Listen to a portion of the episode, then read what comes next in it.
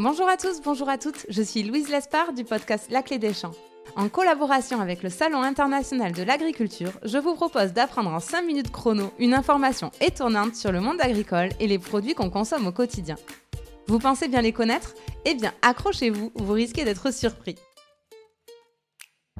Aujourd'hui, je vous propose d'en savoir plus sur cet animal fascinant qu'est l'escargot. Et oui, parce qu'on n'entend pas beaucoup l'escargot, mais il cache bien des secrets. Allez, c'est parti pour tout savoir sur cet animal hors du commun. Et pas à la vitesse de l'escargot, hein, s'il vous plaît, on est pressé pressé. On le sait tous, l'escargot bave. Mais pourquoi? C'est en fait pour pouvoir avancer. La bave qu'il produit lui permet de glisser dessus et ainsi de progresser, certes lentement, mais il avance quand même. Comme on dit, lentement mais sûrement. Pour votre culture générale, attention, information de taille à venir, l'escargot va même plus vite qu'une limace. Et plus exactement, il avance 20 fois plus vite, alors que je le rappelle, il a quand même une maison sur le dos. Il est fort cet escargot, il est vraiment très fort. Mais l'escargot a d'autres talents cachés, vous allez voir. Reprenons d'abord les bases. C'est un mollusque et il est herbivore. On compte trois principales espèces, le petit gris, le gros gris et l'escargot de Bourgogne. Ses yeux se situent en haut de ses antennes et sa langue est constituée de plus de 1000 dents. Et dernier point, les escargots peuvent vivre en moyenne entre 5 ans et 7 ans. Nous arrivons maintenant à la partie la plus étonnante de l'univers de l'escargot, la phase de reproduction. Vous le savez sans doute déjà, l'escargot est hermaphrodite. Il est à la fois mâle et femelle. Le sexe de l'escargot est en fait matérialisé par un trou dans son cou. On le reconnaît car c'est un petit point blanc. Au moment de la reproduction, les deux escargots sont mâles. Et pour s'accoupler, ils enroulent leur cou l'un autour de l'autre, d'où les photos d'escargots enlacés qu'on voit très souvent. L'accouplement peut durer jusqu'à 12 heures. Et oui, tout est lent, très lent chez l'escargot. Et après s'être enlacés, ils vont se lancer un dard qu'on appelle le dard d'amour, qui est en fait un petit pic calcaire, et il a pour objectif d'accentuer la fécondation et augmente la chance d'avoir des œufs à la fin de l'accouplement. Ensuite, ils opèrent un échange de sperme et s'introduisent mutuellement des spermatozoïdes l'un dans l'autre. Une fois cette phase terminée, et c'est là que ça devient quand même vraiment incroyable, les deux escargots se transforment en femelles. Ils gardent les spermatozoïdes stockés en eux pendant une dizaine de jours, le temps de produire des ovules. Et ensuite, ils s'autofécondent en libérant les spermatozoïdes. Vient enfin la phase de ponte. L'escargot creuse alors un trou et plante sa tête dans la terre. Les œufs vont sortir par le trou qui est au niveau de son cou. Vous vous souvenez le petit point blanc. Ils peuvent pondre jusqu'à 100 œufs par escargot et par portée. Impressionnant.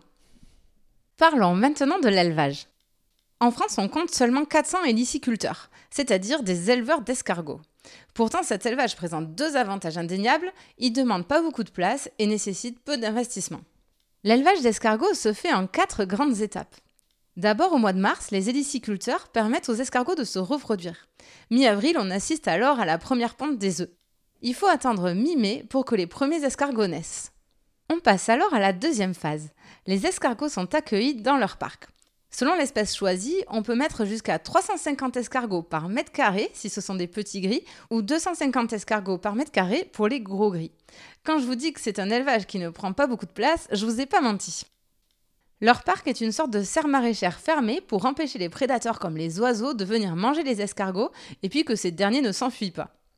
À l'intérieur, on y trouve des végétaux comme la luzerne, le trèfle, la moutarde, qui constitueront en grande partie leur alimentation. Et on trouve aussi des planches légèrement surélevées pour que les escargots puissent se mettre dessous et ainsi se protéger du soleil et de la chaleur. Les escargots vont grandir dans ces parcs jusqu'au mois d'août.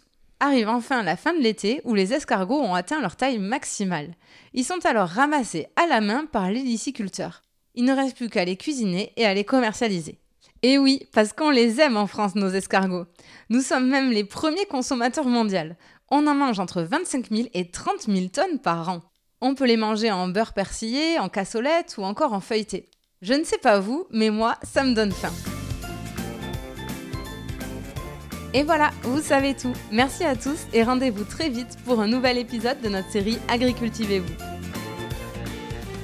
Agricultivez-vous est un podcast imaginé et écrit par le Salon international de l'agriculture et par Louise Lespard du podcast La Clé des Champs.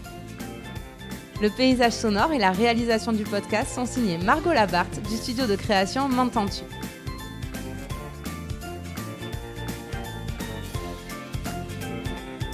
À très vite